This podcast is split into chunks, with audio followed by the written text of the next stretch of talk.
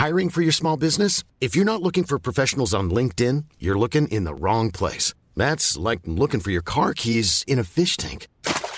LinkedIn helps you hire professionals you can't find anywhere else, even those who aren't actively searching for a new job but might be open to the perfect role. In a given month, over 70% of LinkedIn users don't even visit other leading job sites. So start looking in the right place. With LinkedIn, you can hire professionals like a professional. Post your free job on linkedin.com slash people today.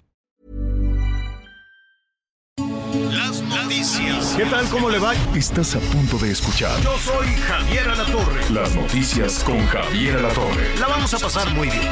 Comenzamos.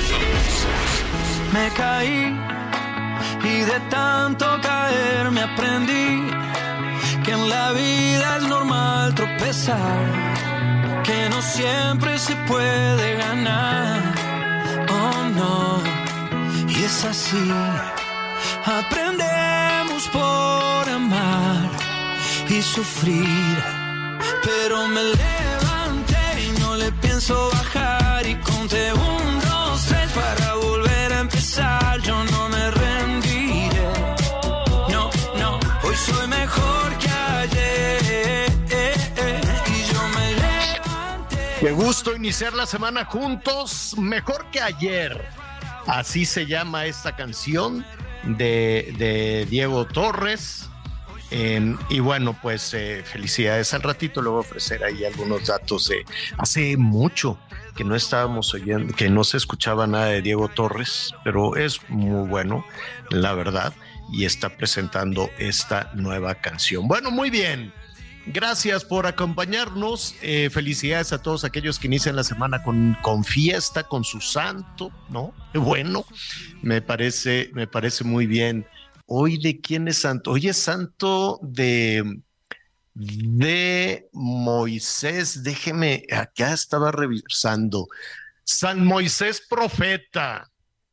Pero los únicos, fíjate, que yo nada más conozco, tengo amigos Moisés, muchos, pero de la, de la comunidad judía, entonces yo creo que ellos no celebran su santo, aunque tengo algunos amigos eh, muy, muy estimados, hola Moy, todos se llaman Moy, este, que celebran de todo, ¿eh? Celebran este, de la fe este, católica, este, judía, entonces de pronto pues todas las fiestas de la comunidad judía, pero también todas las fiestas de la comunidad católica y está bien, ¿no? Todo aquello que, que te dé alguna satisfacción pues está muy bien. Saludos a don Boni, porque también es santo de Bonifacio y de Calétrico. Eso sí no conozco a ningún Calétrico ni a ningún Fredaldo, pero que también tienen su santo.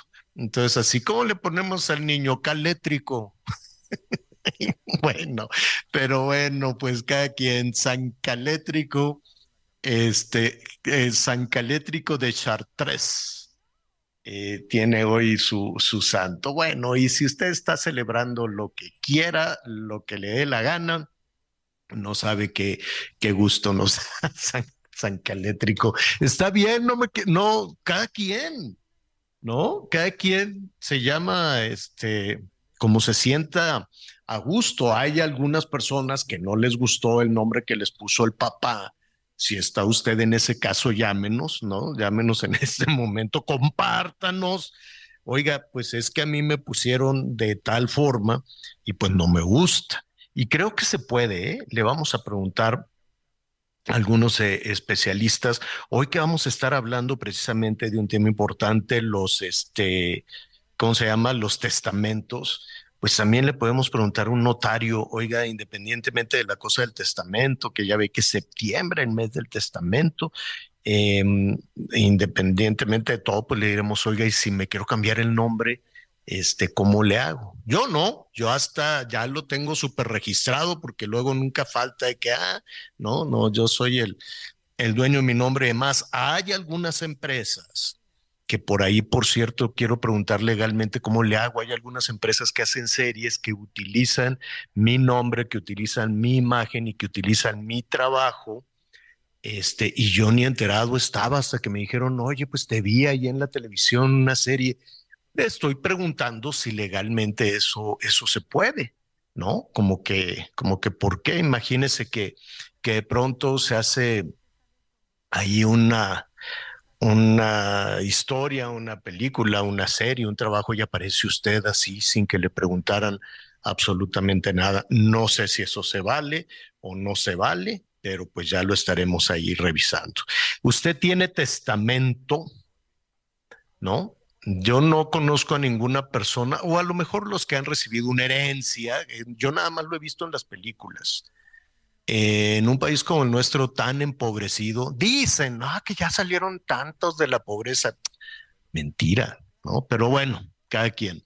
Este, en un país tan empobrecido como este, pues yo creo que es muy difícil este tema de las herencias, ¿no? Los testamentos, muy pocas personas tienen un testamento.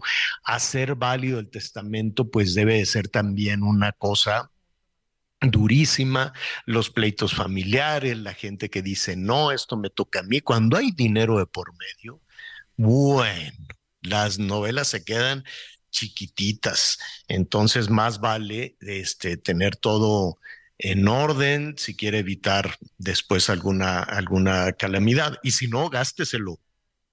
Usted su dinero, gásteselo usted, vívalo usted y a Dios que te vaya bien. Ya las siguientes generaciones, pues que hagan su esfuerzo también. Como que, ¿por qué tiene usted que estarse sobando el lomo para que este, alguien más lo disfrute. No, si usted es un adulto mayor y tiene su ronchita, su lanita, gástaselo en lo que quiera.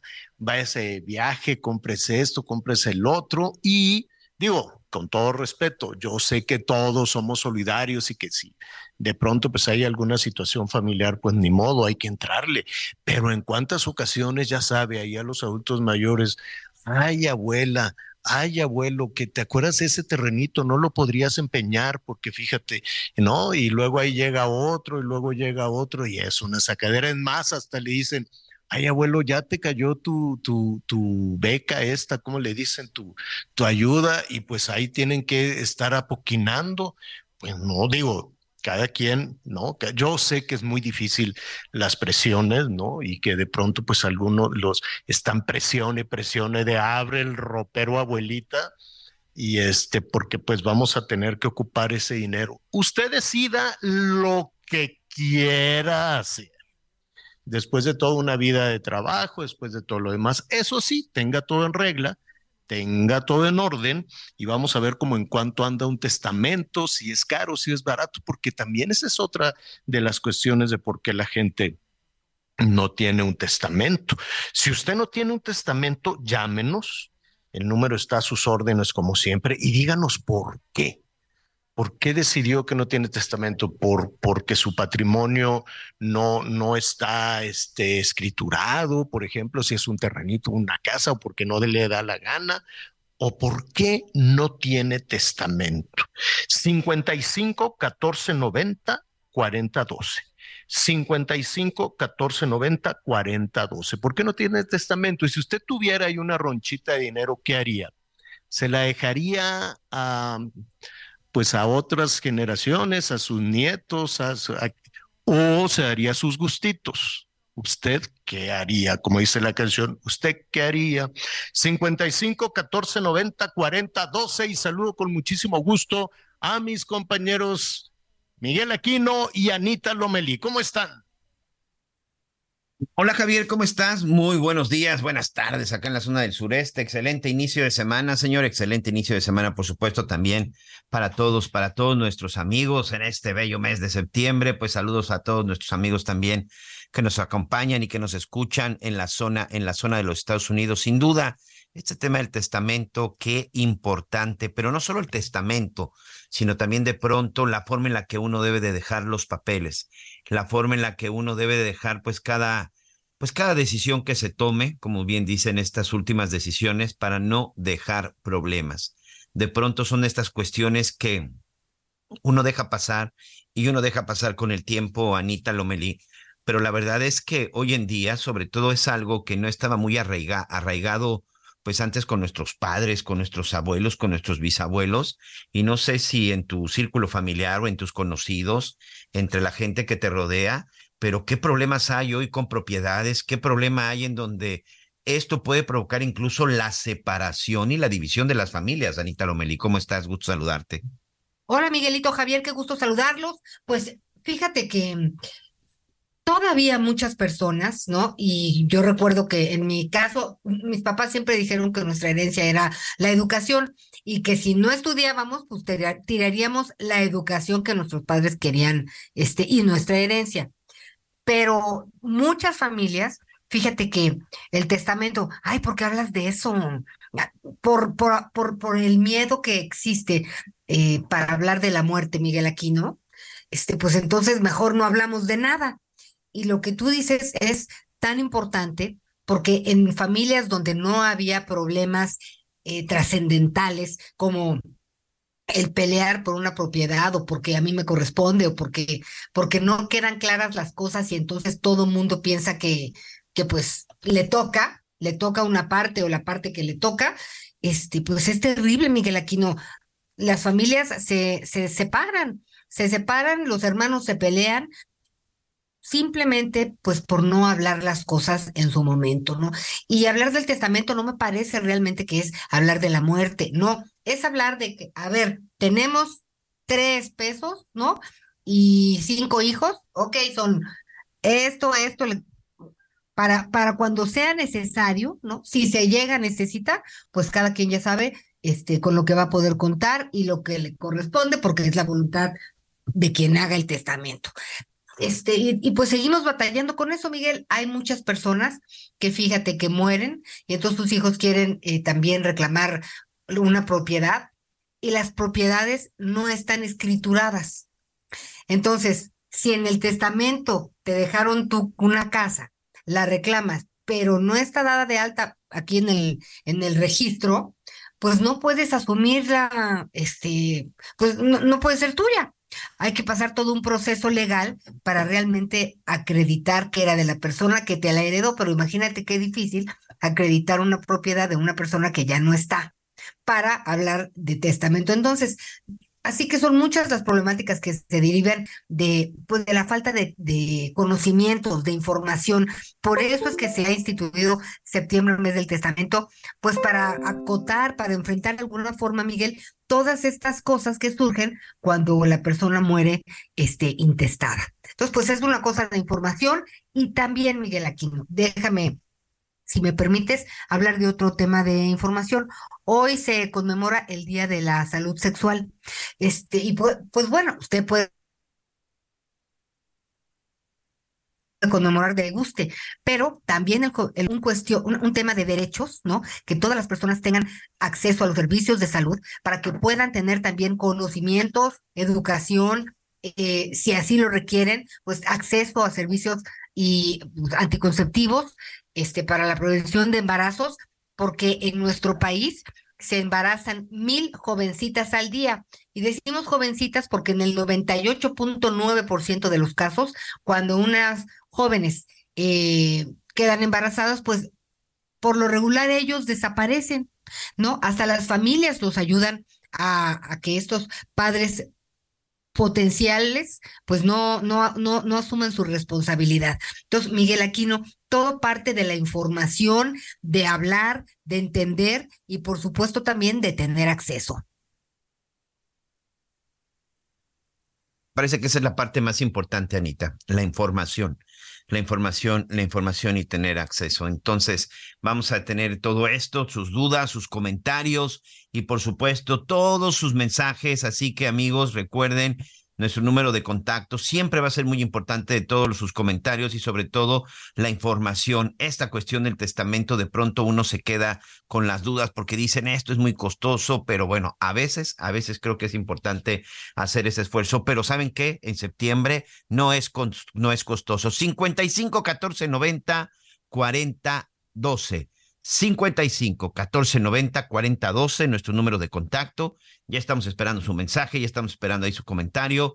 Ahí estaremos platicando con todos nuestros expertos. También vamos a hablar acerca del tema del aeropuerto. Vamos a hacer, hablar acerca también de dónde nos está escuchando, de Tijuana, de Veracruz, Sinaloa, en la zona de Monterrey, de Guadalajara, de Mérida, en Cancún. ¿Dónde nos está escuchando? Cuéntenos cuánto cuesta en este momento el kilo de limón la última vez que fue al mercado, la última vez que fue al tianguis, al mercado sobre ruedas, cuánto le costó el kilo de limón. Por favor, mándenos sus comentarios porque parece que de nueva cuenta, de nueva cuenta este fruto se va a ir por las nubes, por los problemas de seguridad, por los problemas que están enfrentando los productores principalmente en la zona de Michoacán. Y bueno, vamos precisamente hacia la zona del estado de Jalisco, muy cerca, muy cerca de aquí de Michoacán, porque otra vez, otra vez se da un atentado, otra vez se da un ataque contra una autoridad en el estado de Jalisco y en esta ocasión es contra el alcalde, contra el alcalde del municipio de Teocaltiche. Quiero agradecerle a mi compañera Mayeli Mariscal, nuestra corresponsal de Heraldo Radio, porque un atentado en donde de nueva cuenta este Mayeli se daba, pues sale a relucir la forma en la que operan los delincuentes y en donde pues parece que no hay autoridad que pueda ponerles un límite y sobre todo autoridad que puede evitar pues este pues detenerlos, ¿no? Y cómo pues incluso las mismas autoridades pues suelen ser pues ya también muchas de las veces víctimas de los mismos delincuentes. ¿Cómo estás Mayeli? Saludos a todos nuestros amigos en el estado de Jalisco. Hola, ¿qué tal? Muy buen día, buen día también para todo el auditorio. Pues como mencionas, el día de ayer se dio este ataque de forma directa, dice la autoridad del gobierno del estado, en contra de elementos de la Policía Municipal de Teocaltiche. Eh, luego, eh, bueno, estos elementos pierden la vida en este enfrentamiento. Sin embargo, más tarde es desde el área de comunicación social del propio municipio de Teocaltiche que señala que se trató de un atentado en contra del presidente municipal Juan Manuel Vallejo Pedrosa. Este eh, ataque ocurrió alrededor de las 3 de la tarde y dicen que bueno el presidente municipal se desplazaba a la delegación de Belén del Refugio eh, iba a inaugurar unas obras eh, de pavimentación y bueno se dio este ataque en donde lamentablemente, eh, repito, pierden la vida dos elementos de la Policía Municipal de Teocaltiche. Hoy por la mañana el coordinador de seguridad, Ricardo Sánchez Berúben, eh, señala que, bueno, han tratado de tener comunicación con el propio presidente municipal, sin embargo, ha sido eh, pues negada esa comunicación y es que hay un reporte oficial que incluso dicen fue firmado por los elementos de la policía de, de Teocaltiche, en donde señalan que, bueno, o señalaban que no eh, había la presencia del presidente municipal. Ahí hay, eh, pues, ya alguna incongruencia en, en los datos que señalan desde el municipio con el gobierno estatal y, pues, ya se estará solicitando la presencia del presidente municipal, pero eh, desde las autoridades de la Secretaría General de Gobierno, también de las autoridades federales, este municipio de Teocaltiche es gobernado por Morena. No eh, sin ánimos de politizar, por supuesto, la información, pero ya desde eh, diferentes áreas, diferentes eh, temas del área de seguridad, se había intentado, pues, esta vinculación con el municipio de Teocaltiche, uno de los, eh, por cierto, donde se han generado bastantes enfrentamientos y temas de inseguridad. Sin embargo, dicen las autoridades estatales que el presidente municipal se ha negado a participar en estas reuniones y pues bueno, ahí la información, lo que sí es un hecho es que lamentablemente dos elementos de la policía de Teocaltiche pierden la vida en este ataque de forma directa. De pronto uno ve el anuncio de las autoridades de pronto uno ve el aviso, el aviso de las autoridades y esta parte de la investigación y esta parte de los procesos, Mayeli, pero pues uno no termina de entender cómo se dan este tipo de acciones, uno termina de entender cómo se dan este tipo de, de pues de, pues de emboscadas prácticamente, porque así fue y sobre todo de que se dan los ataques, pero no hay forma de prevenirlos con, con anticipación.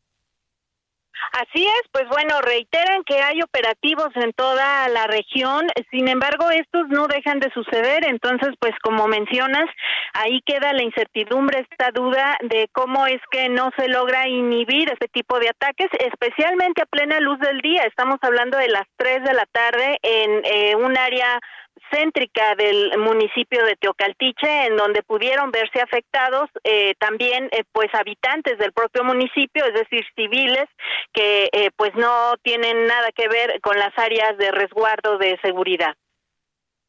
Este municipio está más o menos como para tratar de entender este, su situación geográfica, ¿está muy cerca de algún, no sé, de alguna zona importante del estado de Jalisco? Eh, ¿Tiene salida hacia la zona ya del Pacífico, Colima? Eh, más o menos ubícanos, ¿en dónde está?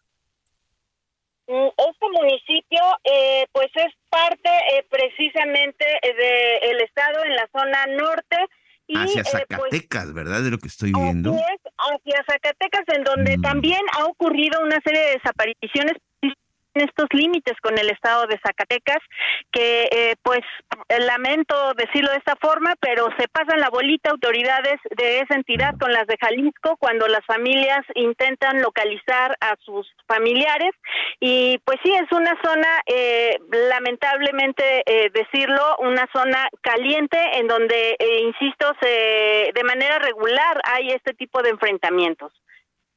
Sí, ya, ya que estoy viendo el mapa y pues sí, efectivamente es de los municipios prácticamente que hacen frontera con el estado de Jalisco. Y sí, ¿cuántos casos no hemos visto en esta frontera?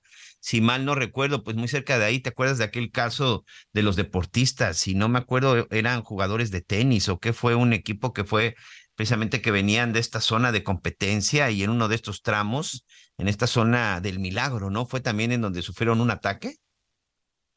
Así es, eh, sí, fue eh, precisamente en esta zona y bueno, también hemos eh, documentado algunos casos ya por parte eh, pues de propio Heraldo, en donde las familias nos han buscado en esta zona, han estado desapareciendo, desapareciendo pues incluso también conductores de vehículos de carga y lamentablemente pues no hay avances, no solamente los casos mediáticos, que eso es una constante, son eh, los que suelen resolver las autoridades con mayor agilidad. Mayeli, te agradezco mucho, te mando un abrazo, saludos a todos nuestros amigos de Heraldo Radio en Guadalajara, en el 100.3 FM, muchas gracias, excelente día y sobre todo que tengan un excelente inicio de semana. Mayeli Mariscal desde el estado de Jalisco, gracias. Hasta luego, muy buen día. De pronto cuando, cuando escucha uno de esto, de estas emboscadas y de estos ataques, y, Anita es una autoridad, lleva escolta, lleva personal de guardia, lleva gente armada y sufren ese tipo de atentados, bueno, uno se pregunta como ciudadano común y corriente que no tiene nada de seguridad y que nada de este tipo de situaciones, se pregunta, ¿te imagina uno la indefensión en la que te puedes encontrar? La verdad, Miguel, es que hace rato platicando con algunos compañeros, este, pues resulta que en relación al tema de, de la seguridad o de la inseguridad, pues si así le va a las autoridades, pues prácticamente eh, las carreteras más importantes del país, pues no, no las puedes transitar. De pronto me decían, oye, quiero dar una conferencia en Puebla, pero pues ¿cómo nos vamos a Puebla con, con todo lo que sucede? A veces es en Puebla capital, a veces en municipios, o en Guanajuato, o en Hidalgo, o en Guerrero. Este, entonces, pues bueno, ya, este, aunado a lo que dices de la, de la inseguridad, pues ya es, muchos están dejando de poder trabajar en otros lugares porque pues si van a agarrar el avión, pues ya tienen, en algunos lugares no funciona agarrar el avión, este, y, y pues Miguel, eh, si comparamos este, este, esto que estamos mencionando con, con pues el informe de gobierno, pues literalmente parece que son dos, dos realidades, ¿no? El tema es que Por ahí tenemos, estamos teniendo algunos problemitas con la señal de Anita Lomelí, pero pues ya lo escuchábamos. El hecho es de que, pues cuídese mucho, amigos, por la zona en la que circule, cuídese mucho. Una cosa ya lo vimos, una cosa es el discurso, una cosa es lo que de repente pues se puedan decir mientras se llevaban a cabo los festejos del informe y que si el tren y que si esto y que si aquello, lamentablemente 227 personas fueron asesinadas nada más entre viernes, sábado y domingo. El sábado fue el día, el día más mortífero, 80 y 85 personas. Eh, por cierto, muchas de estas fue en la zona, en la zona del Estado de México, en donde en este momento, pues el, el el gobernador del Estado de México, Alfredo del Mazo, está rindiendo, está rindiendo su informe. Entonces, bueno, la verdad es que lo que sí tenemos que hacer, pues es cuidarnos, es cuidarnos mucho. El día de hoy, como le decía, pues vamos a estar platicando acerca también de los costos del precio del limón. Aquí ya nos están mandando algunos mensajes, algunos mensajes nuestros, nuestros amigos. Y también mucho, hay que tener mucha precaución con las cuestiones del clima. Hay algunos fenómenos naturales que están por ahí en la zona del Pacífico, lo que va a pronosticar lluvias, lluvias que por supuesto en muchos de los estados son una bendición. En el centro del país se espera que estos fenómenos pues alcancen a salpicar con un poco de agua, sobre todo la zona de Zacatecas, la zona de Durango, a donde les está faltando y están urgidos y están rezando porque también caiga agua. Esperemos que esto suceda. Pero bueno, de eso también estaremos platicando durante el transcurso de las próximas, de las próximas, bueno, en este caso ya de la hora y media. Necesito hacer una pausa. Regresamos con más a las noticias con Javier Conéctate con Javier a través de Twitter, arroba javier-alatón. Sigue con nosotros. Volvemos con más noticias. Antes que los demás. Todavía hay más información. Continuamos. ¿Tú qué harías con cuatro meses de tu sueldo? Unas super vacaciones. Yo cambiaría mi recámara, una bici de montaña. Y una compu para mis hijos. Arreglarme los dientes. ¿Y tú qué harías? Fonacot te presta hasta cuatro meses de tu sueldo con el interés más bajo en efectivo y directo a tu cuenta en 24 horas. Fonacot está conmigo. Gobierno de México. Las noticias en resumen. Un juez vinculó a proceso a dos personas detenidas por el asesinato de un hombre originario de la India, después de cambiar dólares en el Aeropuerto Internacional de la Ciudad de México. Rocío Esmeralda N y Kevin Gabriel N. confesaron haber participado en el homicidio. Asimismo, la Fiscalía del Estado de México investiga su responsabilidad en hechos delictivos similares. El ataque armado en un centro de rehabilitación en Celaya, Guanajuato, dejó un saldo de dos personas muertas y dos heridas en la colonia Ciudadela. Los primeros informes refieren que las víctimas eran empleadas del lugar. Hasta el momento no hay detenidos. La tarde de este domingo, un joven brincó la barda perimetral del Aeropuerto Internacional de la Ciudad de México y corrió hacia la parte inferior de un avión comercial que se encontraba antes de la pista. Elementos de la Marina, Seguridad Privada y de la Agencia Federal de Aviación Civil detuvieron al sujeto identificado como César N., quien dijo ser menor de edad y presumiblemente se encontraba bajo los efectos de alguna sustancia psicotrópica. Hoy el dólar se compra en 16 pesos con 66 centavos y se vende en 17 con 61. Muchas gracias, muchas gracias, Anita Lomelí. Oigan, mucha, mucha atención, por favor, a todos nuestros amigos. Anoten, por favor, estas fechas. Del 29 de septiembre al 7 de octubre se va a llevar a cabo la edición número 15 de Vallarta Nayarit Gastronómica, teniendo como sede principal el Hotel Cristal Grand en Nuevo Nayarit, donde se va a realizar el congreso los días 1 y 2 de octubre con show cooking de los chefs más relevantes del momento. En la zona expo de patrocinadores hay catas premium y talleres gourmet. Imagínense nada más del evento que estamos hablando. Además, este año se podrá disfrutar de una semana llena de eventos privados y exclusivos como nunca antes, con la presencia de estrellas Michelin. Estamos hablando de lo mejor de la cocina mundial. Celebridades y genios de la gastronomía colaborando en los restaurantes más reconocidos de la bahía el lema que será la línea principal de Cooking Factor, cocinando una nueva era, porque no hay duda que después de lo vivido en los últimos tres años, estamos ya en el camino de una nueva era que requiere nuevas estrategias. Por favor, anote, recuerde, Vallarta, Nayarit, gastronómica del 29 de septiembre al 7 de octubre. Además de que va a disfrutar de las mejores comidas y seguro bebidas de los mejores lugares y de las playas más hermosas en la zona del Pacífico. Así que anote por favor la fecha, Anita.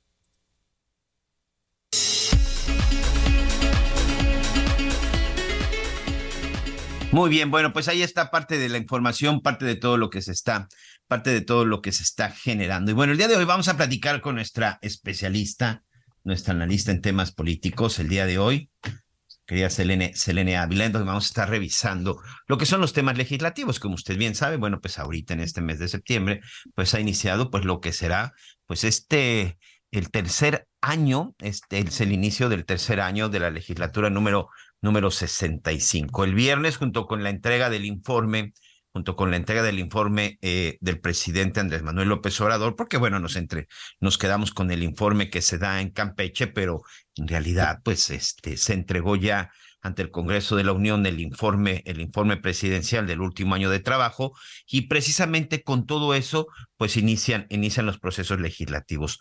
Pero ¿cuáles son los pendientes, Elene? ¿Cuáles son todos los pendientes que tienen hoy en el Congreso? ¿Cuáles son los pendientes? ¿Qué es en lo que se tiene que trabajar? Y sobre todo, ¿cuáles son los más relevantes? para beneficio sobre todo de los mexicanos. Gracias y bienvenida como siempre. Muchas gracias, Miguel, Anita, Javier, con gran cariño como siempre.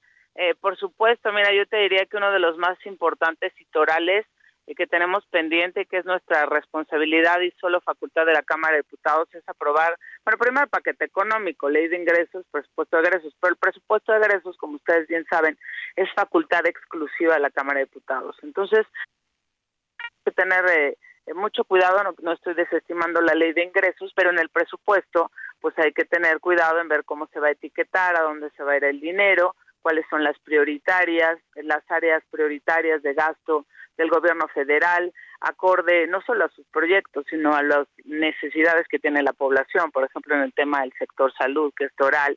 Algo muy importante que, que yo quiero tener ahí bajo la lupa y que creo que va a salir bien, es que con esta fusión que hicimos del INSABI con el INS Bienestar, la ley dice que se le deriva no solo la población, lo quiero aclarar, del INSABI, sino la, la infraestructura técnica, eh, médico, eh, el abasto de medicamentos, todo lo que tenga, pero tenemos que ver un salto cuántico, porque como tú estás fusionando lo que era el INSABI con el INS Bienestar, pues, obviamente tiene que crecer muchísimo el presupuesto para que no te vaya a colapsar el, el, el bienestar. Es algo en lo que hay que tener puesta la mirada. Yo estoy convencida que el presidente lo tiene en su radar, la Secretaría de Hacienda también. Ese es uno de los temas ahí que tendremos que tener mucho cuidado como tantos otros y siempre lo hacemos pues con responsabilidad. Ese me parece que es uno de los enormes temas que tenemos que sacar.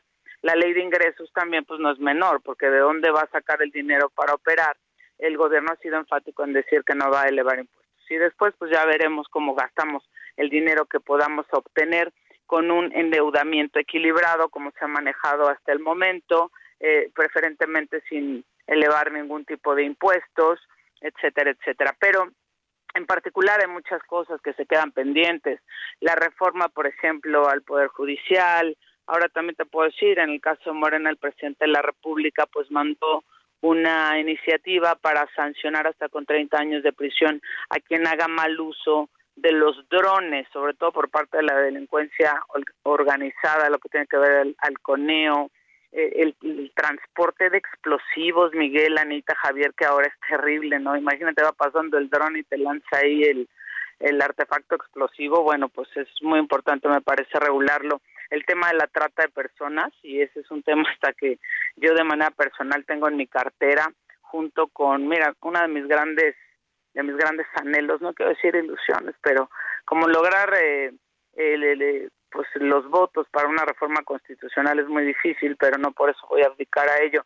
A mí me gustaría elevar a rango constitucional la muerte digna, el libre desarrollo de la personalidad, Dentro de las propuestas también de Morena está que la Guardia Nacional quede bajo el mandato de la Sedena, que la pensión, por ejemplo, en lugar de que se pensionen a los 68 años, lo hagan a los 65, la universalización de la pensión a personas con discapacidad, en fin, hay una serie de elementos que pues yo hago votos y decía yo ayer en una entrevista que el tema electoral no permee en el quehacer legislativo en ninguna de las cámaras del Congreso de la Unión, porque estamos obligados a legislar sin filias, sin fobias, donde no tengan que ver los intereses personalísimos ni de partido, sino el bien de una nación y creo que eso tenemos que privilegiarlo y sí creo que va a ser muy complicado lograrlo.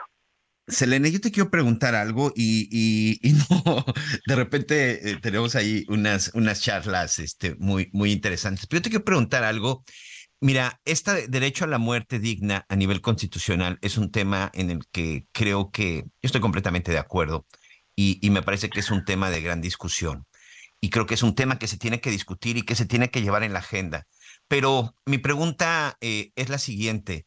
¿Dónde quedan todas estas leyes? ¿Dónde quedan todas estas propuestas que llevan los diputados? ¿Y por qué siempre nada más se, se enfocan y se discuten en las que lleva el presidente. Cuando de repente te pones a revisar siempre es la propuesta del presidente, y es que la propuesta que nos mandaron, pareciera que de repente, eh, por fortuna no es tu caso, y, y no porque te conozca, o sea, la verdad es que no es tu caso, pero la mayoría de los diputados eh, ya, no, ya no llevan iniciativas, ya no llevan propuestas. Pareciera que ya nada más están ahí en espera de lo que mande el presidente para aprobar. Y muchas veces hemos visto que incluso muchos de ellos ni siquiera revisan lo que mandan, que hasta lo revisan, lo revisan con errores. Hoy, ¿cuántas de estas que manda el presidente están en la lista y cuántas de diputados como tú, insisto, como el derecho a la muerte digna, elevar a rango constitucional el principio de libre de la personalidad y la regulación de los centros estéticos, están en espera de que sean discutidas? Pues mira, la verdad es que es muy triste ver que no solo es particular de esta legislatura, sino de muchas otras que grandes iniciativas en general pues no prosperen porque no se tuvo la capacidad de operación política o de poner los puentes o porque se peleaban entre partidos políticos, tampoco es algo nuevo.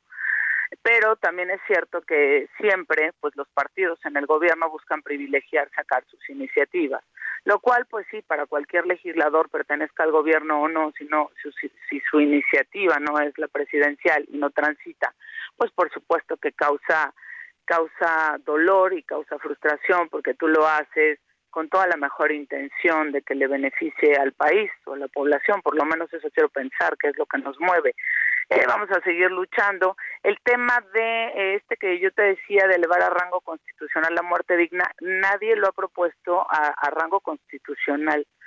Ha, habido algunos planteamientos de que se regule en ley secundaria, pero si yo no lo convertimos en un derecho humano, Miguel, Anita, Javier, pues eh, no lo vamos a poder bajar a las leyes secundarias y no vamos a tener una efectividad de derechos. Entonces, es un tema muy polémico, hemos organizado algunos foros, no son suficientes, pero pues tenemos que seguir insistiendo. El tema, por ejemplo, de regular los centros cosméticos es mucho más sencillo, porque eso sí te iría en ley general de salud, por ejemplo.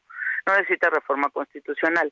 El libre desarrollo de la personalidad, el elevarlo a rango constitucional, también me parece toral y va en pro del sistema garantista de derechos humanos, del bloque de constitucionalidad, de las convenciones, de todos estos tratados internacionales que México ha suscrito en la materia.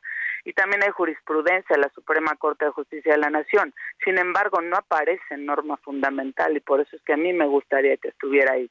De que lo logre, mira, pues yo voy a hacer todo lo posible por transitar, pero pues hay muchos temas, también conozco legisladores de otros partidos que hemos cerrado filas y aún siendo de otros partidos hemos logrado sacar cosas. A mí me tocó en tribuna una vez que, que se nos estaba atorando un tema para un presupuesto dedicado a las mujeres. Entonces Morena tenía una postura y la oposición tenía otra. Y estuvimos, estuvo a punto de reventar el tema. Entonces dije, a ver, vamos todos los de la comisión y nos bajamos y les dije, vamos a ponernos de acuerdo. ¿Por qué no transitamos aquí, transitamos allá? Mira, fue hermoso, de veras no lloré en tribuna, porque en política no se llora, pero salimos a tribuna, la oposición y los del partido en el gobierno, a avalar ese presupuesto para las mujeres, y entre esas mujeres estaba Margarita Zavala. Y la verdad es que yo volteé y, y nos abrazábamos entre todas. Entonces, cuando hay voluntad política, cuando sí estás privilegiando el bien común en lugar de estarlo usando como una vendetta, pues yo creo que sí se pueden sacar las cosas. Si yo pensara que ya todo está perdido, ya mejor ya hasta renuncio, no sé qué hago. Claro. Entonces fue un momento muy emblemático, pero sí ciertamente es muy complicado, ¿no? Ahora, todo lo que tiene que ver con iniciativas que representen impacto presupuestario, es muy complicado sacarlas por la ley de austeridad republicana, porque también el gobierno, yo lo entiendo, la Secretaría de Hacienda tiene que privilegiar cómo va a gastar su dinero. Pero en otro tenor creo que podríamos hacer esfuerzos para, si no ampliar, reasignar o buscar áreas de oportunidad presupuestarias que permitan que ese dinero vaya pues a situaciones como que tanto se han señalado y que son tan sensibles para la población como el ramo 12 de salud, por ejemplo. Entonces, eh, yo espero que tengamos un, un, buen periodo. Yo venía preparada con toda la cartera de temas de todo lo que sigue con, con el asunto electoral, porque si ustedes piensan que, ya sé que no, porque son unos avesados en el tema, Ya la veda, pues ya prácticamente ya ya estamos ya en las últimas porque se extendió la encuesta hasta hoy, fíjate, pues por algunas irregularidades, no algunas, sino muchas que se señalaron. Pero bueno, ya vienen otros procesos de los que seguramente, si me dan la oportunidad, vamos a poder platicar de los calendarios, de lo que sigue, porque prepárense, porque el, el proceso electoral federal de acuerdo con la Ley General de Instituciones y Procedimientos Electorales, la LEGIP en el artículo 226, inicia de manera formal eh, la primera semana de septiembre. Arranca cuando sesiona el Consejo General del INE, el INE da luz verde y en ese momento inicia formal el proceso electoral y luego ya vendrá todo lo que son las precampañas, las campañas, etcétera, etcétera, varios momentos electorales. Pues mira, ¿te parece, te parece si este nos vamos organizando porque, como dices, en estos días se estará generando mucha información. El miércoles vamos a ver también qué es lo que sucede y estaremos platicando en los próximos días. ¿Te parece? No, pues ahí me hablan el miércoles. Bueno, echamos una llamada. Muchas gracias, Elene. Muchas gracias. Que pasen muy bonito. Excelente. Excelente inicio de semana, Selene Ávila. Gracias. Anita. Pues sí, Miguelito, ya, ya, ya el miércoles veremos qué tal, o se me hace que el jueves, no creo que el miércoles, no sé si a estas horas ya tengamos este, pues el, el, miércoles ya el candidato de Morena. que ya va a entregar el, el, bastón de mando. ¿Qué dijo? Sí, yo ahí te escucho. Pero decía ya el presidente que el... tú no me escuchas. Bueno, pues septiembre es el mes de tratamiento. Hereda bienes, no problemas. Yo sí te escucho. Aquí, aquí estoy, aquí estoy. Les decía que, bueno, ya estaremos pendientes para lo que, lo que, lo que sucede en el miércoles, pero por lo pronto hereda soluciones y no problemas. Por eso me da mucho gusto hablar sobre el mes del, del testamento y saludar a la contadora Virginia Ríos Hernández, integrante de la Comisión Técnica de Investigación Fiscal del Colegio de Contadores Públicos de México. Y ya les decíamos que inició este septiembre, mes del testamento. Contadora, gracias por estar con nosotros. Muchas gracias, Anita, por la invitación. Muchas gracias, Miguel.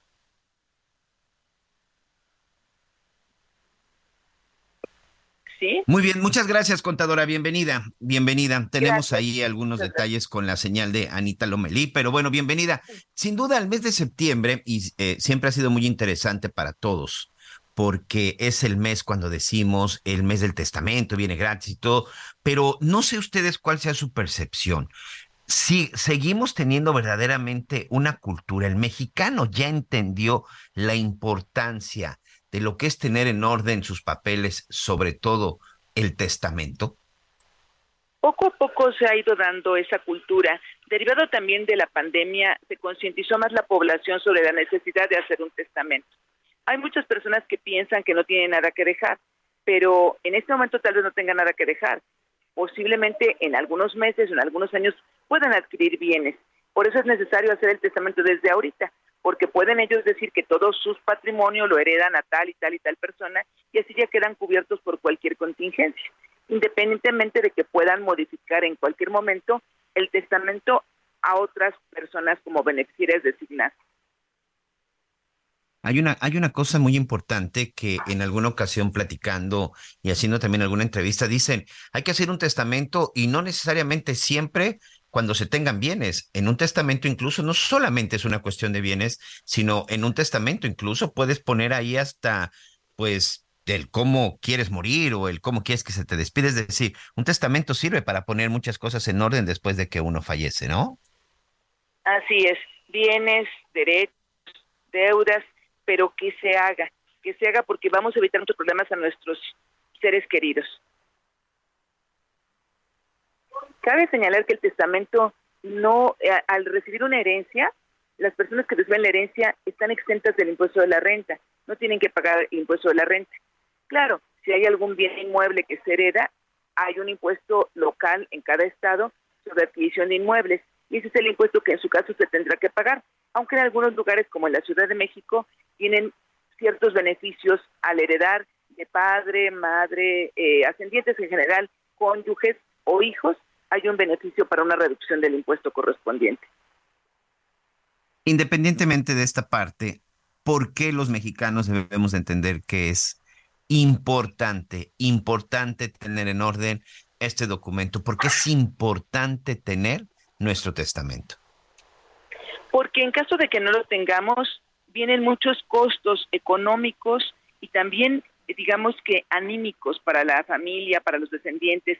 Entonces viene la sucesión eh, legítima, que entonces ahí se forman todos los que pretenden o, o tienen derecho a, reclamar, y esto puede durar procesos de meses, de años, pero además muy costosos y desgastan la relación familiar. Es mejor prever, es mejor hacer el testamento. Ah, algo también importante, en la declaración anual de cada persona que sea beneficiado con una herencia, hay que informar cuando el total de la herencia más los demás ingresos, que pueden ser por salarios, pueden ser por arrendamiento, pueden ser por otros conceptos, exceden de 500 mil pesos, deberá informarse de la herencia, cualquier, cualquiera que sea el monto que haya recibido, porque si no lo informa, pierde la exención. Entonces, en su declaración anual tiene que informarse cuando una persona hereda del importe de la herencia. No le va a causar ningún impuesto si lo informa. Si no lo informa, le puede causar dolores de cabeza y un impuesto a pagar.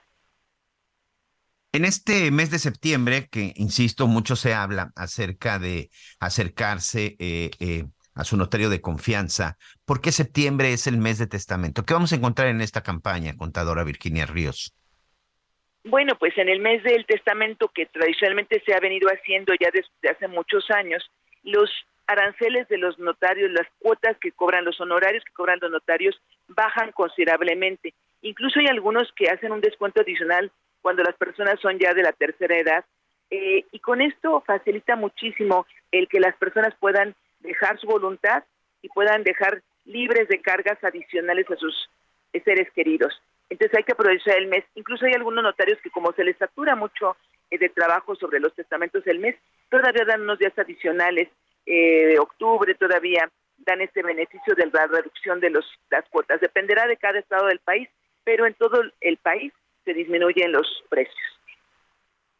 ¿Y esto para quién? ¿Para quién es? ¿Para cualquier persona? ¿Cualquier persona que simplemente llegue ante el notario eh, puede aplicar?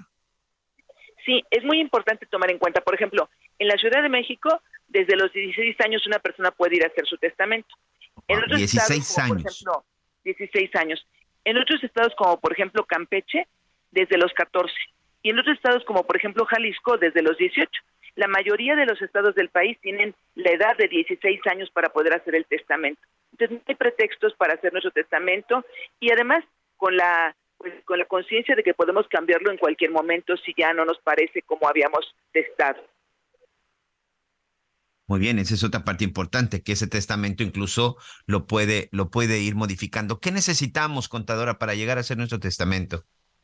Una identificación y algo muy importante, una relación de los bienes que en su caso tengamos, eh, de las deudas que en su caso tengamos, derechos, por ejemplo, derechos de autor o derechos de alguna marca, etcétera.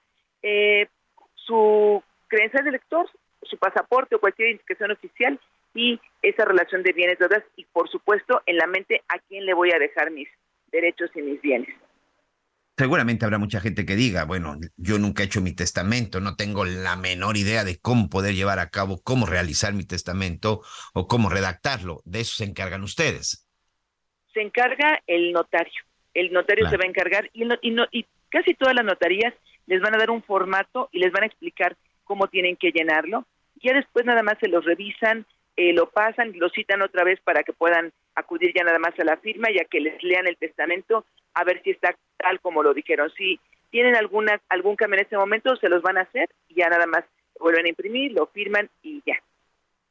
Muy bien, y entonces, para que quede claro, esto aplica, esto es un acuerdo para todas las notarías del país. Exactamente, todas las notarías del país. Muy bien, bueno, pues ahí está, ya lo vio. Inicio en septiembre, está iniciando en septiembre el mes del testamento. Todas las notarías del, del país, desde la zona de Baja California Sur hasta Yucatán, están incluidas. Es cosa de que usted llegue, se presente y les diga, quiero hacer mi testamento. Tercera edad, hablamos de los 65 para adelante, contadora. Sí, Oh. sí, normalmente les hacen un pequeño descuento adicional los notarios cuando tienen 65 años o más. Muy bien, bueno, pues ahí está. ¿Alguna otra cosa, contadora, que quiera decir a nuestros amigos? Pues que sí se preparen para poder aprovechar esta oportunidad a un costo bajo hacer, dejar su voluntad expresamente señalada en un documento oficial. Muy bien, contadora Virginia Ríos Hernández, integrante de la Comisión Técnica de Investigación Fiscal del Colegio de Contadores Públicos de México. Muchas gracias. Gracias a ustedes, Miguel. Hasta luego.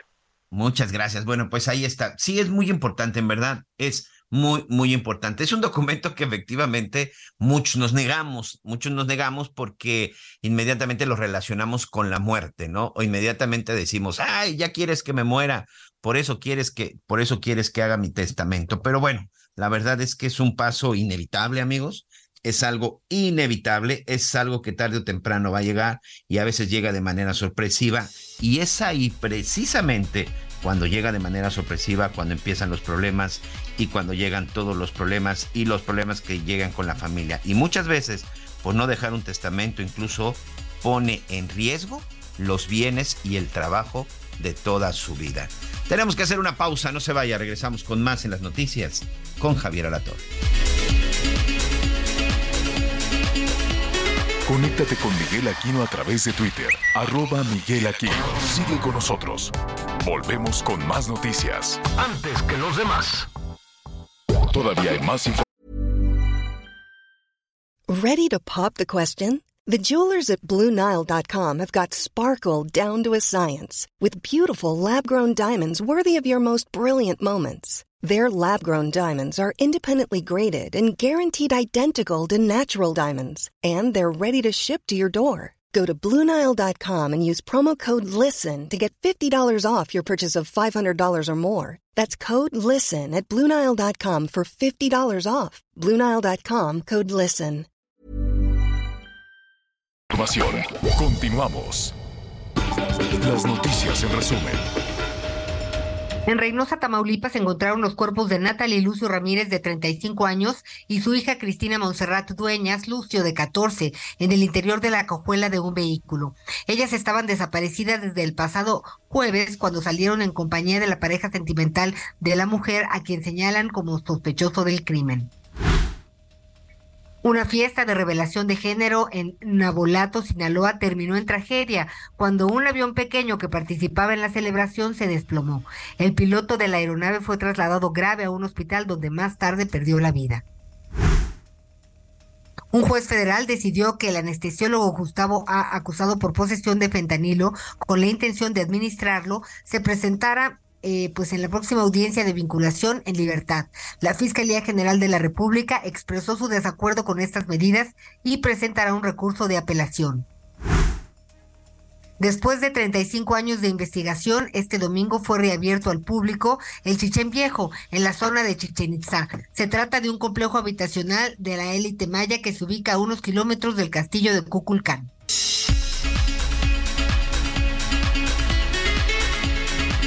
Bueno, saludos, eh, saludos también allá en Toluca, en el Estado de México. Al ratito le vamos a comentar ahí del informe de Alfredo, Alfredo del Mazo.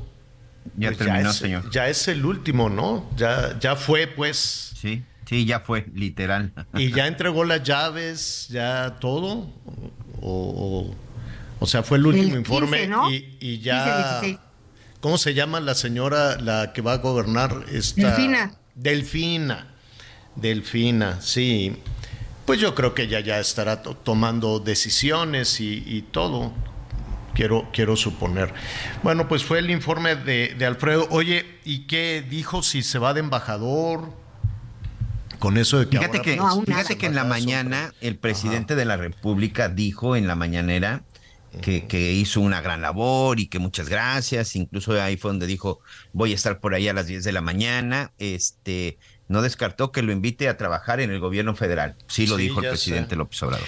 Pero lo va a invitar para el siguiente gabinete, ¿no? Porque ya ahorita el cuarto para las ocho, ya como para qué entra, entra, bueno, aunque los políticos donde ven oportunidad pues, se acomodan muy bien, pero entonces va a renunciar al, al PRI, ya lo que queda del PRI, todos los priistas ha- han tenido una, ¿cómo te diré? Una, una transformación, ¿no?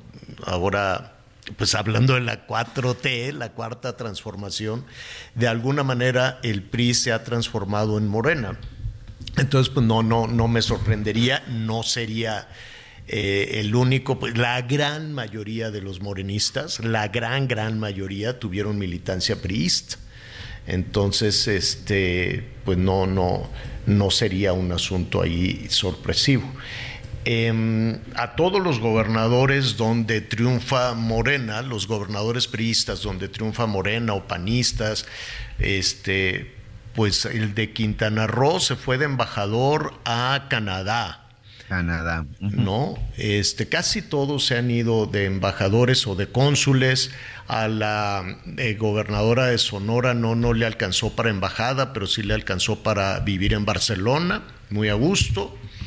Em, yo no sé qué pensarán los diplomáticos de carrera, ¿no? Aquellos que han construido la política exterior mexicana, que pues ahora toda la representación, no ahora, eso ha sido desde hace muchísimo tiempo, ¿no? Los mandan a, la embajada.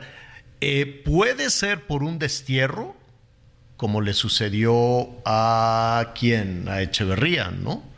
O puede ser por un premio para, pues, a ver, tú te vas para allá y ya no te voy a investigar, ya olvídate del, eh, del, expediente y adiós que te vaya bien, ¿no? Puede, puede ser eso, ya como, como este, no necesariamente no metiste las manos. Es muy difícil que un gobernador del partido que sea no tenga la tentación de meter las manos. Es muy difícil que un gobernante eh, se resista a no participar ¿no? En, los procesos, a no meterle lana, a no hacer declaraciones, es dificilísimo.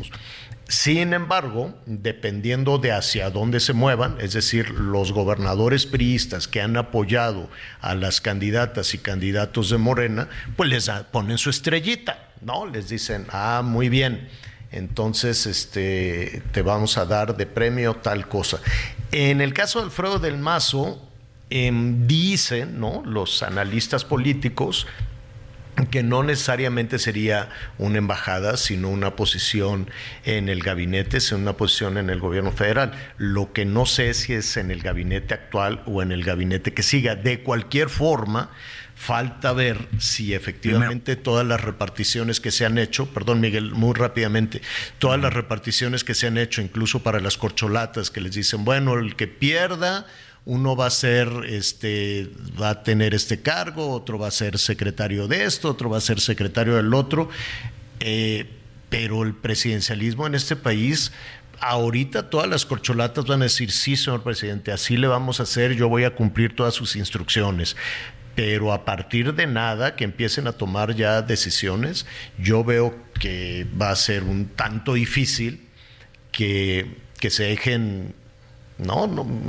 dirigir, ¿no? Un presidente en México es poderosísimo, el presidencialismo en México es poderosísimo, entonces yo no me imagino al siguiente presidente, si es que gana el candidato de Morena, que siga recibiendo instrucciones, por más que así lo ellos mismos lo lo dejen pasar, ¿no? Así de, no, no, yo voy a seguir recibiendo las instrucciones y la continuidad y, y que eso les ayude a la sombra de la imagen poderosísima del presidente López Obrador. Es un, aquí lo hemos dicho, es un hombre, es un, político muy querido, un político muy popular y evidentemente pues se quieren colgar de esa popularidad de momento para ganar las elecciones. Yo quiero suponer que ya con la banda puesta dices, bueno, ahora sí ya con permisito y a ver cómo se pone el asunto. El hecho es que Alfredo del Mazo ya, ¿verdad? Ya ya ya se va. Ya, señor. Pues ya, ya este, este ceremonia del grito por ahí ya entrega el gobierno, asume la gobernatura Delfina Gómez, Javier. Y fíjate lo que son las cosas. Pues nos acordamos que Alfredo del Mazo era del grupo denominado los Golden Boys, el grupo de Atlacomulco, ¿no? Una generación eh, joven como eh, Enrique Peña Nieto, este, y pues de ser de este núcleo de priistas de Hueso Colorado, pues mira, hoy tiene una transición, una tercera transición, este, quién sabe a qué, pero por lo pronto. ¿Quién dará el grito? Perdóname, Anita. ¿Quién lo va a dar? ¿Quién dará el grito en el Estado de México? Ya, del, ya la maestra Delfina. El gobernador. Pues quién sabe. El gobernador es el último acto. O, o Delfina, o alguno, ¿cómo se llama ¿eh? el el segundo a bordo ahí de Delfina, este... Pero la entrega, la entrega es el 15, o sea, la entrega oficial. Tiene que darlo la gobernadora, porque es a las 11 de la noche. Mm. Sí, yo creo que va a ser Delfina. Pues es que todos quieren ya, ya, ¿no? Les comen las ansias. Yo quiero salir a Palacio, al, balcón. ¡Viva México! En El primer grito que no le sale. Bueno, la, verdad es que. Pues, ¿qué en una de esas, así como ya están de amigos, amigos, los dos, ¿eh? No, no, bueno, no sé. Ya pasan, pasan demasiadas cosas. Se supone que legalmente, aquí estoy leyendo, eh, rinde protesta a su cargo ante el Congreso el 15 de septiembre, aunque sus funciones legales las inicia al día siguiente, por lo que le corresponde legalmente dar el grito, el último grito de independencia a Alfredo del Mazo. Bueno, pues ya veremos al rato. ¿Usted qué opina? ¿Le van a dar embajada? ¿Le van a dar consulado? ¿Le van a dar un cargo en el gabinete? Pero pues yo no recuerdo a qué otros informes ha acudido el presidente. No sé si con alguna gobernadora o algún gobernador de Morena, de oposición, olvídelo, no, no, no ha ido, este, pero no, no recuerdo, no sé, no sé en dónde, en dónde, en dónde más. Pero bueno, ya estaremos ahí revisando. A ver, Vamos a esta eh, situación que ha generado muchísima, muchísima polémica el tema, el tema del aeropuerto, toda esta decisión de cancelar el número de, el número de, ¿cómo se llama?, de operaciones el número de despegues, el número de aterrizajes, con las consecuencias que todo esto va a tener. Eh, ¿Por qué? Pues hay muchísimas eh, cuestiones en el ambiente, que si porque está colapsado el aeropuerto, que porque si no le metieron dinero, que si todo el dinero del aeropuerto se va a pagar la deuda de la cancelación del aeropuerto de Texcoco. Em, eh, nos dice Irving Pineda, perdón, es la primera vez que asiste al informe de un gobernador. Gracias, Irving. Al ratito te, te, vamos a llamar. Gracias, es nuestro compañero Irving Pineda.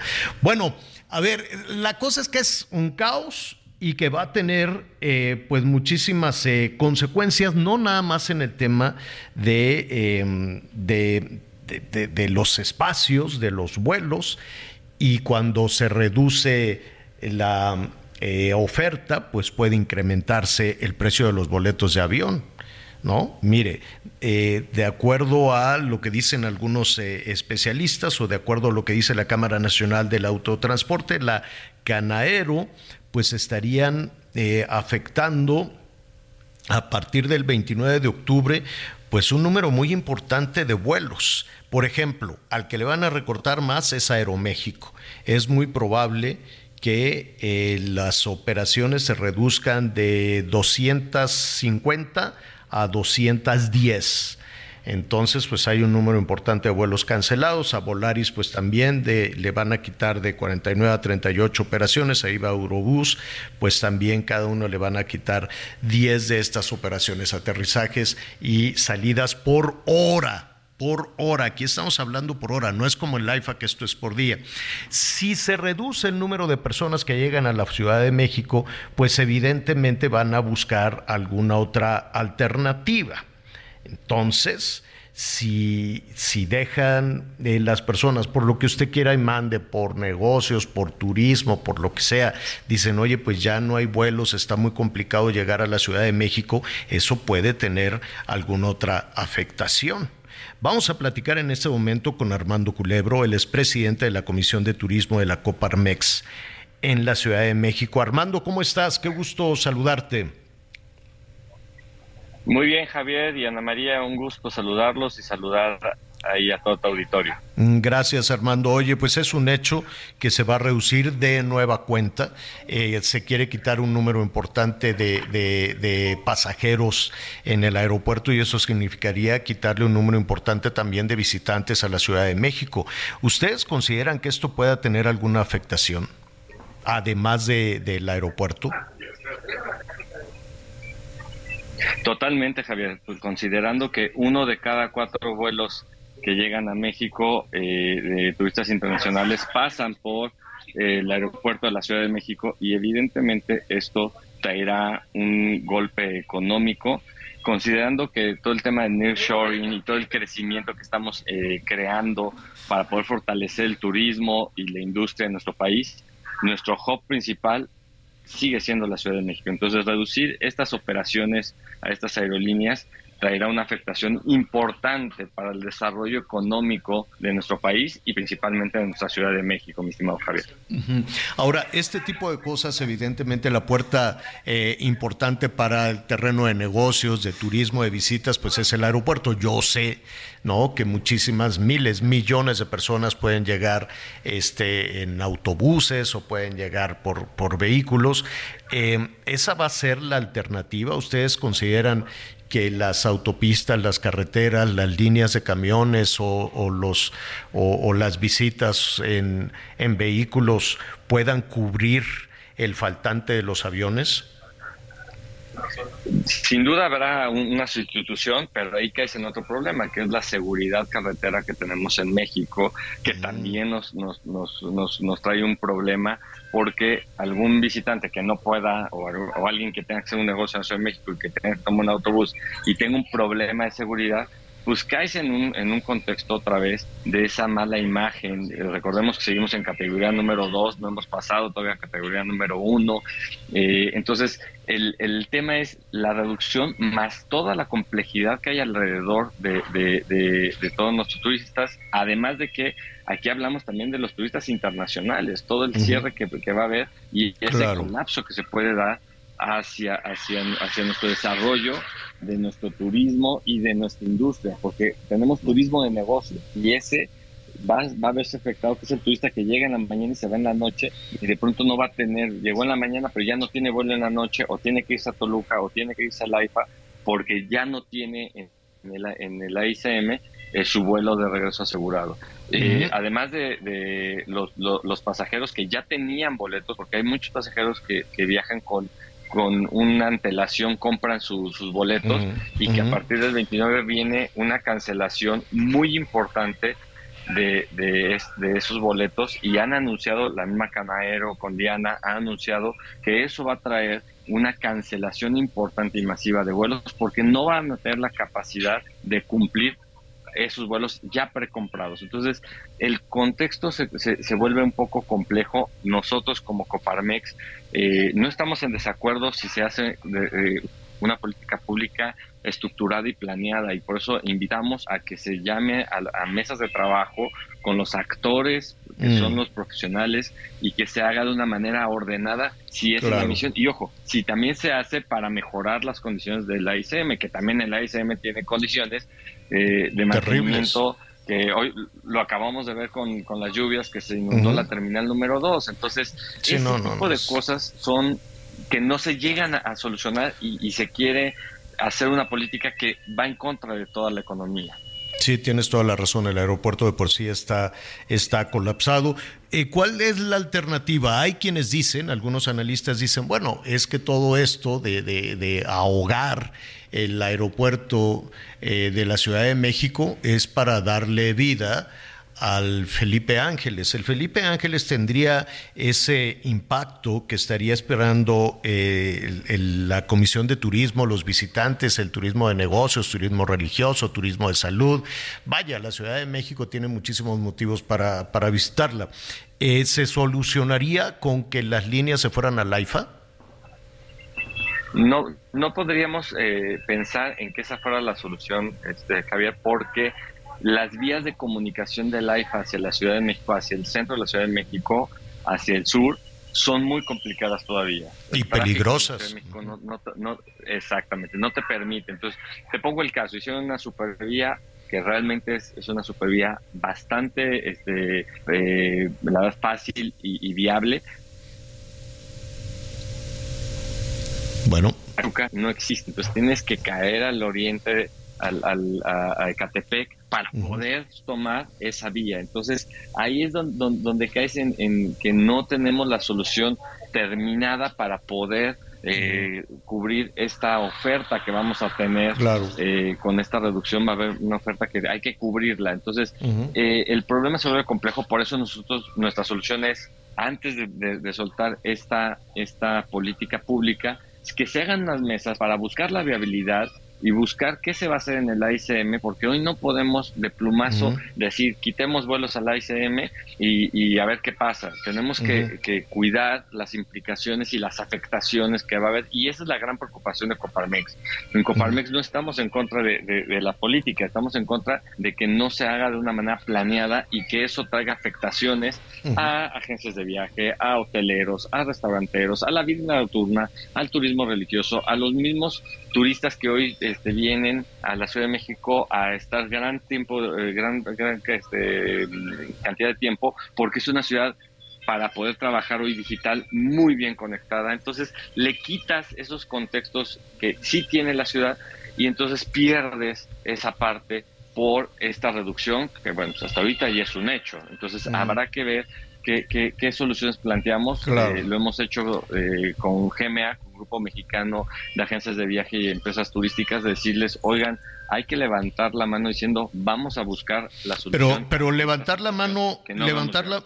Armando, finalmente te robo un minuto más. Eh, entiendo esta situación de levantar la mano, de instalar unas mesas de, de, conversación donde se pongan sobre la mesa todo, todos los riesgos, pero ¿quién los escucha?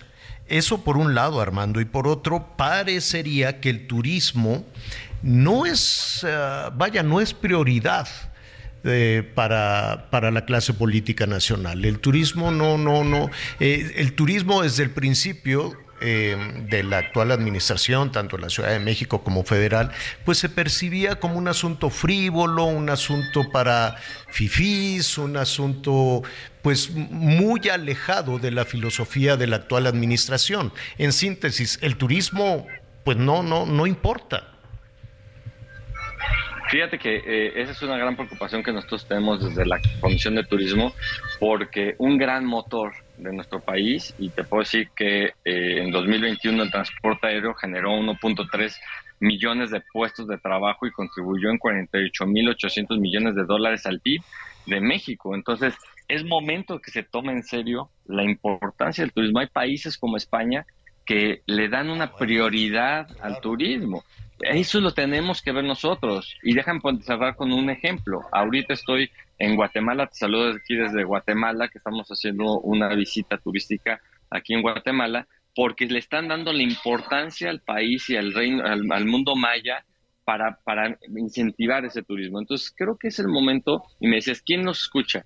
Pues nuestra, nuestra, nuestra función como Coparmex es levantar la mano y buscar que nos escuchen. Y estamos trabajando en eso, mi estimado este, Javier, estamos buscando eh, hacer una voz común con la Canaero, con la MAP, con GMA, con, el CENET, o sea, vamos juntos porque la, implicación es muy importante para nuestro país, mi estimado pues Javier. Un poquito, un poquito de paciencia un poquito de paciencia, Armando, porque yo creo que eh, los van a escuchar hasta dentro de un año, ¿no? Ahorita ya todos están en otro tema, todos están en, en la división, todos están, digo, cuando digo la división es que porque políticamente es muy rentable en los procesos electorales, entonces siento que se va a poner énfasis de nueva cuenta en, en, sembrar la, la, división y los chairos y los fifís y demás, porque estamos ya a punto de entrar en los procesos electorales, como le hacen allá en Estados Unidos de irse contra México pues aquí es también sembrar la, división entre, entre chairos y fifís y en medio de todo esto, pues va a quedar el turismo un tanto a la deriva, ¿no? Porque no, no, no, no, no siento que, que, se, y, es una mera percepción, de que a algún personaje le interese en este momento. Espero equivocarme, de todo corazón espero equivocarme, Armando, y si hay un cambio en ese sentido y se sientan y ven los riesgos que se están corriendo para toda la generación de empleos el movimiento económico que eso significa, pues lo vamos a platicar contigo. Suerte en Guatemala, Armando. Gracias, Javier. Te damos saludos y gracias, Ana María. gracias. Es Armando Culebro, presidente de la Comisión de Turismo de la Ciudad de México. ¿O no, Miguel, Anita? Estamos ya en la rebatinga electoral. ¿Tú crees que alguien va a decir, oye, sí, hay que este, cerrar filas en esto y hay que apoyar los empleos que están en riesgo. Cuando, cuando decimos turismo, no es de que se vayan los como los spring breakers, así. no, hay turismo de todo tipo. ¿No? El turismo de negocios, el turismo religioso en la Ciudad de México o en la zona metropolitana de Guadalajara, por ejemplo, ¿no? Con la Virgencita de Zapopan, el turismo médico también en Jalisco y en la, y en la Ciudad de México, el turismo para las eh, cuestiones eh, literarias, ¿cómo se llama? Que si la feria del libro, que si la no sé qué, todas las convenciones. Es una, cada vez que hay un eh, evento de esta naturaleza, es más, si lo quiere usted hasta para una fiesta, que de las fiestas vamos a hablar al ratito, este, pues se generan miles de empleos y si la gente no viene, dice, no, pues llegar a la Ciudad de México va a estar muy complicado. Bueno, pues vamos a hacer el evento en otro lado, vamos a hacerlo en Guadalajara, o vamos a hacerlo en Monterrey, o vamos a hacerlo en Mérida, o vamos a hacerlo en un lugar donde sí la gente sea bienvenida y no tenga estas eh, complicaciones. Por lo pronto, pues batallar, revise sus boletos si ya los compró, si tenía por ahí un viajecito pendiente, el de fin de año, el de difuntos y demás, póngase contacto con la, línea aérea y dígale, oiga, yo ya pagué mi boleto, a mí no me vayas a quitar mi lugar, no vayas yo a llegar al aeropuerto y digan, es que está sobrevendido, no, ya sabes, nunca les ha pasado, Anita Miguel, que llegan y es que está sobrevendido, es que ya llegó, es que llegó tarde y ya sabe. Vamos a hacer una pausa y volvemos de inmediato.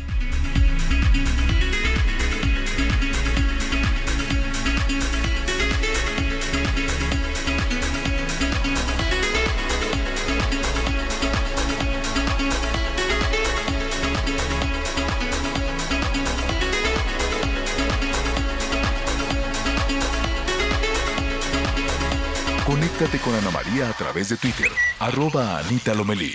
Toda la información antes que los demás. Ya volvemos.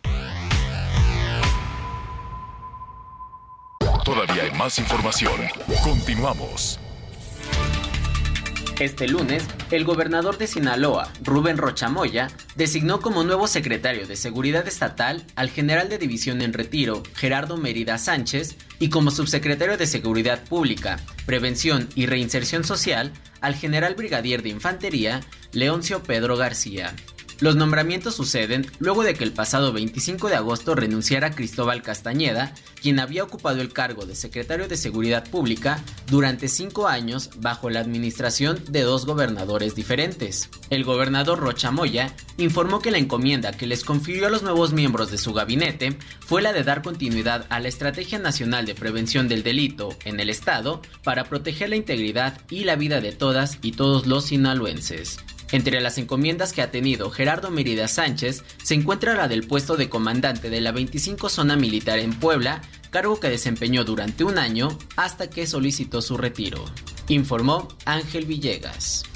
Los cuerpos de una mujer de 39 años y un adolescente de 14 fueron encontrados sin vida, envueltos en una cobija en estado de descomposición y al interior de la cajuela de un automóvil estacionado en la calle Turco 1 del fraccionamiento Pirámides en la ciudad de Reynosa, Tamaulipas.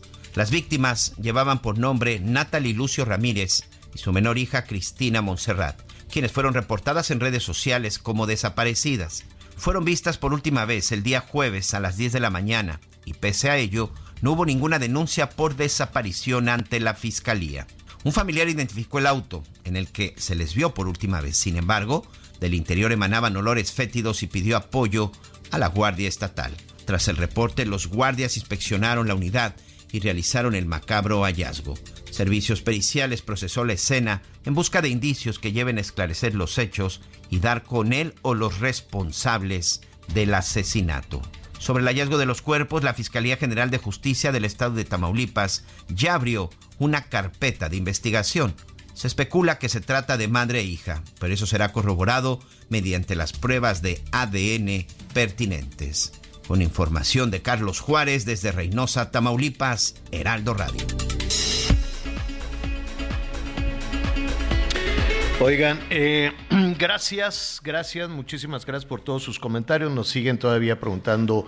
Eh, vamos a, seguir con este tema del, testamento. Todavía se generan, eh, pues, algunas dudas. Yo entiendo que cada caso es particular, ¿no? Independientemente de, de que nos respondieron por ahí, este, muchísimas dudas.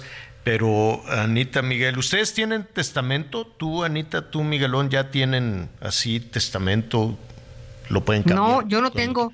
Yo no tengo. No. No. ¿Y, y Elic? Tampoco. ¿Cómo crees? No hay ya, testamento. Ya, nos regañamos.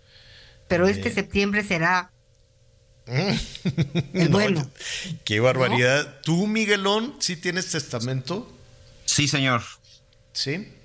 Sí, ya. ¿Cuándo lo hiciste, Miguel? Hace como cinco años. Yo también tengo, yo tengo, lo he cambiado como tres veces, pero pues eh, tampoco ahí por, no, tampoco es así, ay, nada, pero pues más vale ahí cualquier cosita que uno tenga, pues, ¿no? Que no sea mejor motivo dejarlo claro, ¿no? Sí, sí, tampoco es así, ay, no sé qué, no, pero porque uno dice... Es que, eh, mira, y es que lo que platicaba ahorita con nuestra entrevistada, es que no necesariamente siempre es solo porque tengas bienes, o sea, es para muchas cosas, incluso de cómo quieres que sea tu último adiós y muchos otros temas, Javier. No solamente tiene que ver con una cuestión de bienes, ¿eh? Tiene que ver pues, muchas, muchas otras cosas, de cosas personales que hayas dejado desde... Claro cosas personales, bienes. Digo, no ponga usted complicaciones así de y nombro heredera a mi hija tal siempre y cuando no se case con el mugroso que anda. qué cosa tan Yo sí le puse a mis hijas. Oye, pero eso se podrá. Siempre y cuando no se casen. ¿Se podrá condicionar eso? ¿Se ah, Vamos a volver. Por supuesto, ¿en serio? Tú puedes hacer, ahora sigue con tus cosas lo que quieras, por eso son los testamentos. Oye, y, sí, pues hay que ver, eh, hay muchas personas que dicen, yo voy a dejar toda mi fortuna para que me cuiden a los canarios que tengo aquí. no, no pues sí, Ni, ni modo. Ah, eh, Mi colección de Star Wars para mi primer nieto varón. Exactamente. Oye, pero sí se nos quedaron muchísimas dudas. Nada más yo lo que comentaba al principio. A ver, yo sé que ustedes, que todos los que estamos aquí ahorita en el programa y demás y que nos están oyendo, vamos a vivir más de 100 años. Me parece muy bien. Ahora, yo les preguntaría realmente ustedes les quisieran dejar su dinero o, gastárselo, así de con permisito, yo lo trabajé, yo me lo voy a gastar, me voy de, de viaje, voy a hacer fiesta, lo que sea, o de plano así lo guardas pues para que pues no sabes así de pronto el bisnieto que, ay, si llega con Anita, ay abuela, es que fíjate que este, vi un carro tan bonito, ¿me das tu dinero para írmelo a comprar? ¿Qué harían ustedes? Mira, a mí me gusta mucho esta práctica de, heredar en vida, ¿no? Pero si hay oportunidad de tener un guardadito este, para, para heredar también, pues qué maravilla. Con los nietos te voy a decir qué me pasa. Yo le digo a mi esposo, Eli, que nosotros, si trabajamos muchísimo, que nuestra, que nuestro, nuestra tercera edad o lo que tú quieras, si no vamos a poder estar en plenitud de facultades, pues que consigamos apoyo por nosotros mismos, por, ¿no? Que con nuestros ahorros, pues a lo mejor nos ayude una persona cuidadora especial, no lo sé, pero todo antes que ser una carga para los hijos. No es tan fácil. y luego me dice, ¿por qué piensas todas esas cosas horribles? Y le dije, bueno, es que tarde que temprano el tiempo nos va a alcanzar y, no sabemos, no sabemos. Pero no dejarles claro este, pues a qué tienen derecho de nuestras tres tristes pertenencias o no. y luego, ser una carga está más complicado. Hay, todavía quedaron muchísimas dudas. Ahorita te voy a preguntar a ti, Miguelón, si te lo gastas o lo heredas, pero también es cierto que a cuántas personas adultos mayores y mucho más que adultos mayores ya viejecitos luego los les quitan todo, ¿cómo se dice? Los despojan de sus cosas.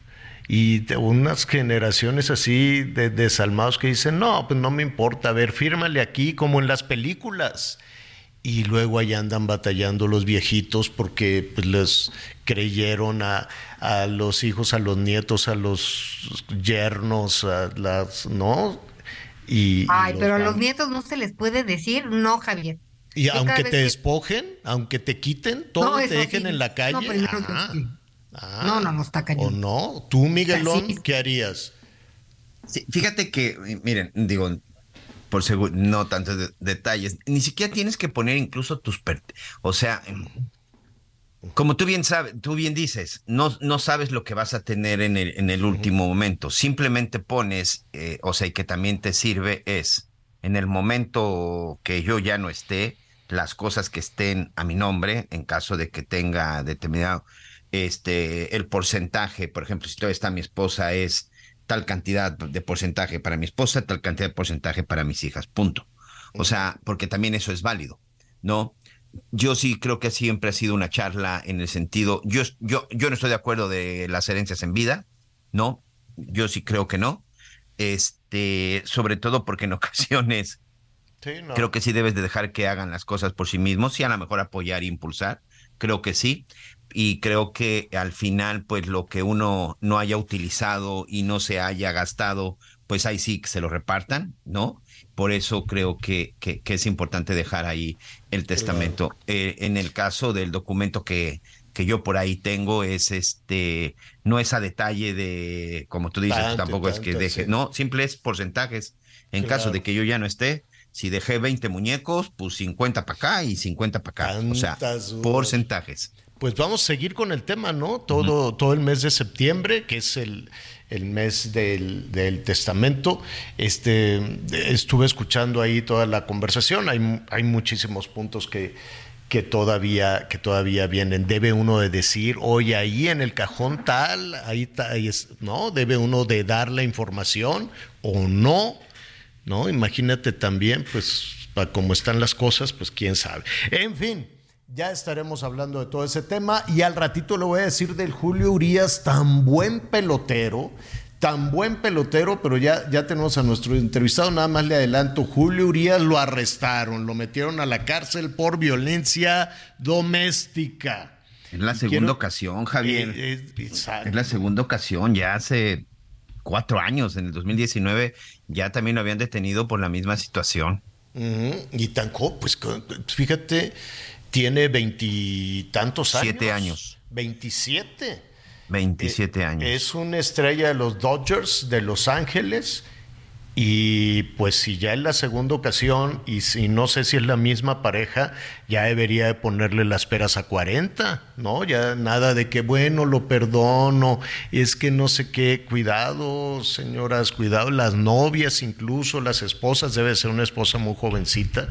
Y si es la segunda ocasión y nada más va y paga una fianza, es un millonariazo, desde luego, que es una gran estrella pero ya lo vamos a retomar en un momentito más porque ya tenemos a nuestro, eh, a nuestro invitado a propósito de de los gastos, al ratito lo voy a, decir, aumentó 0.3%, muy poquitito el consumo de las familias respecto al año pasado que tenía, este, pues ya sabe que la inflación y que el desabasto de miles de cosas, pero pues la gente no está comprando y de pronto con unos precios que por distintas razones están aumentando y sobre todo aquí lo preocupante es por las cuestiones de violencia, del crimen organizado controlando un sector importante de la economía, aunque digan que no, así es.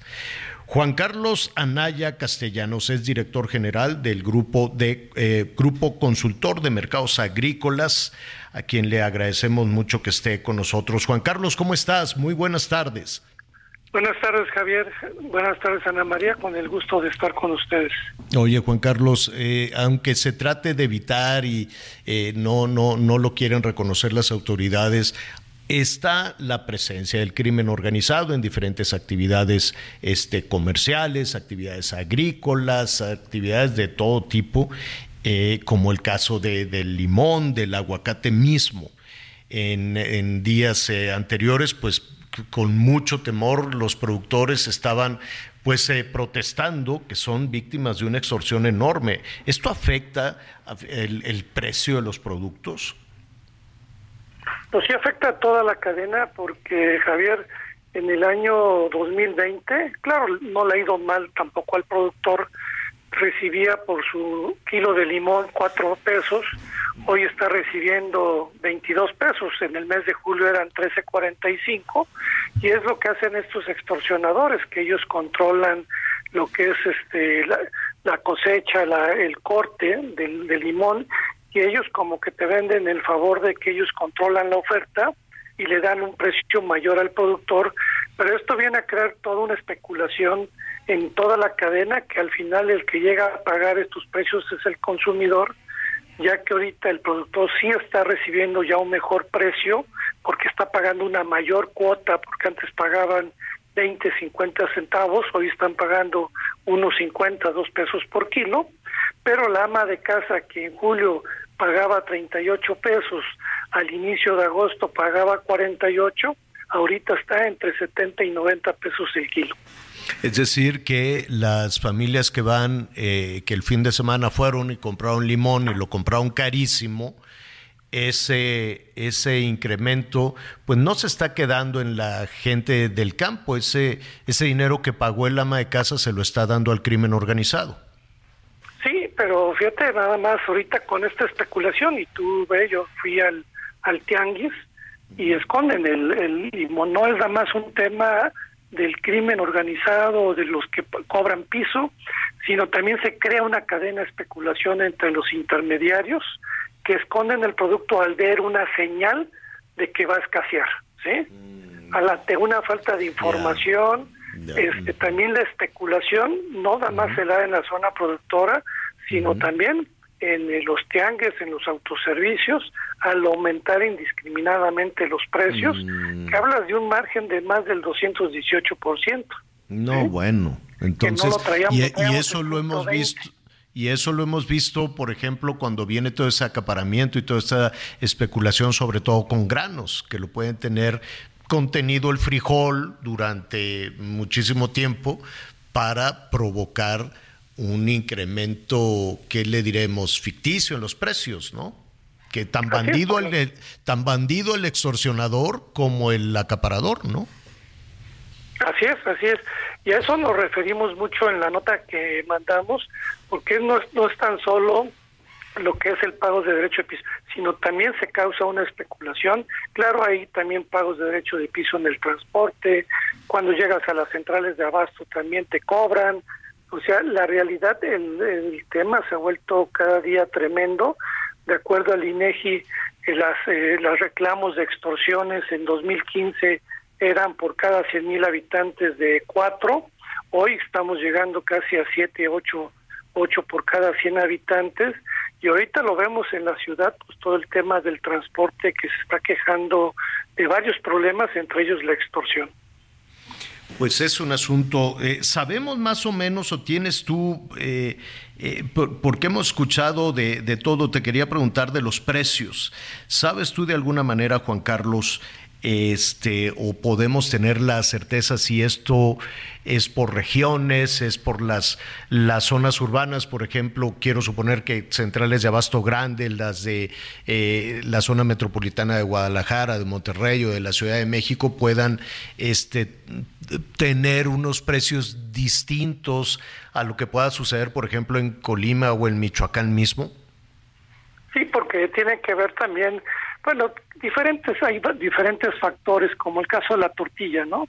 En el caso de la Ciudad de México, el maíz es más caro que en Guadalajara y la tortilla es más cara en Guadalajara.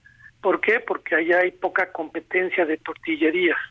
O te vas a Sinaloa, que es el gran productor, y ahorita sobra maíz, y es más cara la tortilla en Sinaloa que en la Ciudad de México. Y es un tema de mercado. ¿Sí? De que haya suficiente oferta. Y otros, pues entran temas como en el caso de Acapulco, donde el, estos cobran derechos de piso y si no les pagas te queman la tortillería o te queman la pollería. O ahorita en el caso de Jalisco ya hay extorsiones para que tú vendas tu ganado tienes que caer con estos señores, ellos te terminan y te cobran por vender tu ganado. Y ha venido creciendo, en el caso de Tamaulipas lleva años, no de ahorita de este sexenio, donde productores dicen, yo no quiero ningún apoyo, lo que quiero es que ya me quiten al crimen organizado del derecho de piso porque cosecho mi sorgo, mi maíz, el que tiene la bodega le cobran, el que va a transportar para poder salir tiene que pagar y los fletes se han incrementado. Entonces, va un incremento en la cadena, Javier, y depende de cada región de la situación que se vive. Y es un asunto que pues que los responsables de toda esta situación, quién sabe dónde están, andan hablando otras cosas, andan, eh, ¿no? Eh, Rosa y Cela paseando en un tren, en fin, este es un fracaso la seguridad, es un fracaso la protección de los ciudadanos, de los productores, em, pero debe de haber una salida debe de haber una, una, solución a todo esto. Yo no sé si en el caso de, de, ustedes como grupo, grupo consultor de mercados agrícolas, ven esa salida, ¿quién tiene que actuar? Quiero suponer que es el Estado, ¿no? por parte nuestra lo que hacemos como nos encargamos de información es empezar a conocer este tipo de situaciones y cada semana sacamos un reporte de los márgenes de comercialización que hay a lo largo de la cadena para que las autoridades tomen medidas que no toman. Pero en el tema este del tema de los pagos de derecho de piso es un tema que sabemos que es claro de una falta de Estado de Derecho, una impunidad pues de todos los sectores del gobierno federal, estatal, municipal, pues de los mismos y, jueces. Claro, y hablamos ahí de impunidad, pero Carlos, perdón que te interrumpa, debe de estar involucrado algún nivel de autoridad para que ese tipo de cosas sucedan. Si no, ¿a, poco nada más están volteando? ¿Perdón? Porque además decíamos en el, limón, con unos 50, eh, con lo que se produce en Michoacán, que son 835 mil toneladas, estás hablando de pagos de derecho entre 80 a 100 millones de pesos al mes, más de mil millones al año. Y si te vas a otros productos, pues eh, ves, la cantidad de lo que está jugando la extorsión, que al final afecta y el que viene pagando los platos rotos es el consumidor para que la extorsión suceda, para que esa cantidad de dinero eh, eh, difícilmente se va de manera completa con el criminal, con el delincuente. No, tiene, que, tiene, que, tiene que dar algo por ahí en el camino. Mm, algo, me imagino que también, ¿no? Es, es, es, un asunto terrible que venimos arrastrando desde hace muchísimo tiempo, que teníamos la esperanza de que se terminara en la administración que está por concluir, pero vemos que no es así. Ahora pues escuchemos, yo no sé, el perfil que tienen los que están levantando la mano, pues escuchemos si las y los que están levantando la mano tienen la estrategia para solucionar, y no solo la estrategia, la voluntad, ¿no? de querer para querer solucionar este tema. Te agradezco eh, muchísimo, Juan Carlos, y estaremos atentos a eh, todo el análisis que hacen en el grupo consultor de mercados agrícolas. Gracias, Juan Carlos. Buenas tardes, Javier, y gracias por la invitación. Gracias. Oiga, cuánta participación. Pues sí, es un tema. Anita Lomelí, este, unos minutitos para comentarios. Claro que sí, muchas gracias. Como siempre, las personas que amablemente nos escriben. Aquí tenemos varias llamaditas y dice, soy Marta Hernández. Buenas tardes, los saludo con gusto como todos los días de lunes a viernes. Gracias por informarnos. Gracias, Martita. Buen día, señora La Torre. Hoy se festeja el Día del Taekwondo. Espero que tenga un buen inicio de semana. Saludos. Ah, muy bien. ¿Y soy quién? Soy Carmen Ruiz y qué alegría escuchar al licenciado Javier Alatorre. Gracias, Carmelita. Gracias, gracias de todo corazón. Este... Saludos, Javier, Anita Miguelón. Les mando un abrazo desde Coacalco, deseando que tengan una excelente semana de éxitos y metas alcanzadas. Armando Zaragoza Castillo, estenógrafo. Gracias. Gracias. ¿Tú, Miguelón?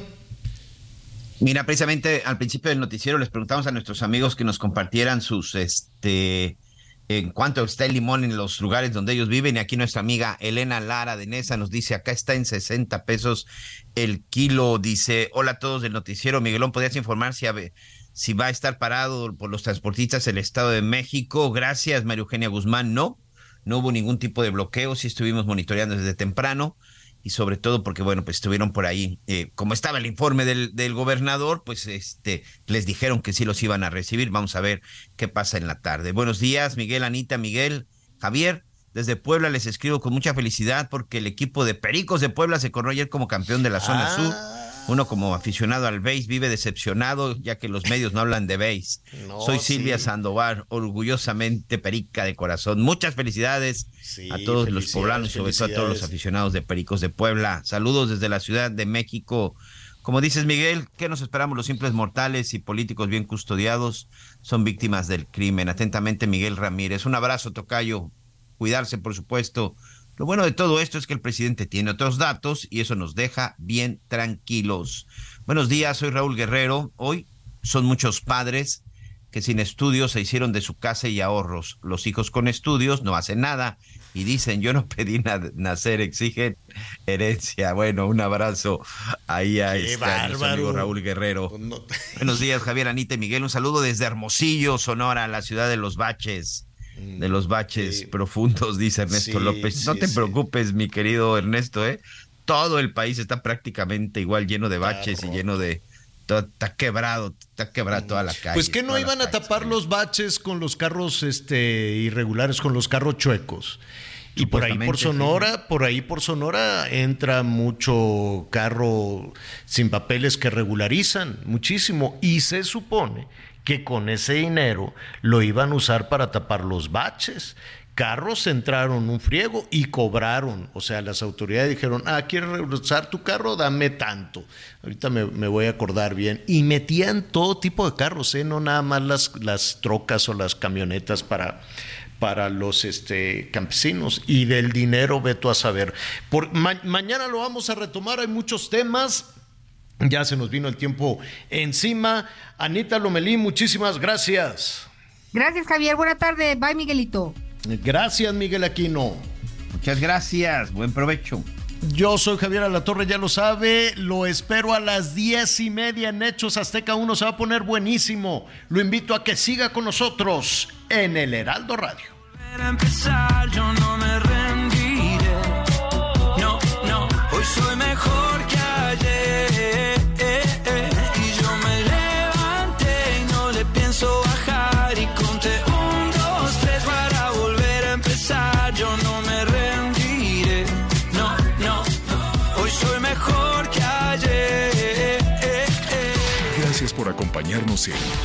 Las Noticias con Javier La Torre. Ahora sí ya estás muy bien informado.